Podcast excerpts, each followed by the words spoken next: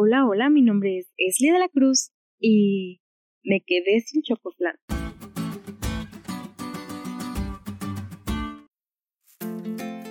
Cuando tenía aproximadamente nueve años, mi mamá salió por unos días a un congreso de salud y mi hermana y yo quedamos a cargo de nuestra tía que hace unos postres muy ricos.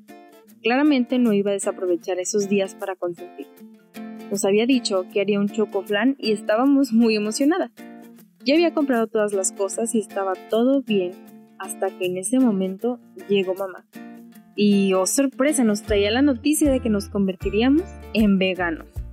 Mi tía, mi hermana y yo nos decepcionamos y molestamos en ese momento porque nos quedamos sin nuestro postre. Y hubo un momento en el que quisimos tratar de convencer a mamá para que cambiara de opinión, pero la decisión ya estaba tomada. En casa mamá y papá son la autoridad y aunque para nosotras esa decisión en el momento fue algo que nos inquietó bastante, al paso del tiempo y del nuevo estilo de vida que tomamos, nos dimos cuenta que esa decisión había sido una bendición. Y algo así, parecido, pasó con el pueblo de Israel. Ellos ya estaban a casi nada de entrar en la tierra prometida. Los espías habían visto ya el lugar y solo dos se dieron cuenta de lo maravilloso que era, pero los demás se disgustaron porque a su vista humana entrar les iba a ser imposible. Estos espías y el pueblo habían olvidado que a su lado estaba el Dios que vuelve lo imposible posible. Fue tanto su desagrado e ira que tuvieron un conflicto con sus líderes y tenían toda la intención de apedrearlos. Fue ahí cuando Dios se manifestó de nuevo sobre ellos e hizo que las piedras que tenían en sus manos cayeran.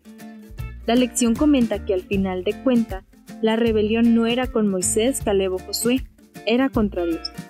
Así como la decisión que tomó mamá para hacernos veganos nos resultó favorable, las decisiones y los planes que tenía Dios para su pueblo también serían favorables.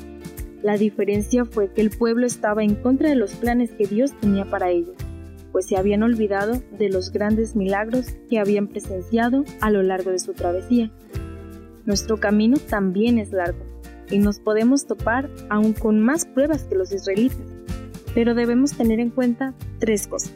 La primera, la crítica, el enojo, la tristeza o desesperanza, mal dirigidas, pueden llevarte a un final atroz. Permite que Dios dirija cada uno de esos sentimientos. Número 2. Tenemos un Dios que hace posible lo imposible. Nunca dudes ni te opongas a su voluntad. Los planes que tiene para ti son únicos y recuerda que todo tiene su tiempo. Y número 3.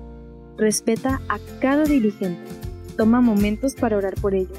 Si algo no te agrada, ora por ti y pídele a Dios que tus ojos siempre estén fijos en Él.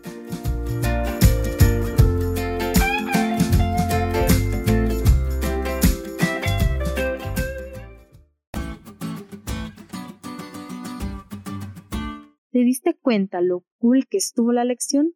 No te olvides de estudiarla y compartir este podcast con todos tus amigos. Es todo por hoy, pero mañana tendremos otra oportunidad de estudiar juntos.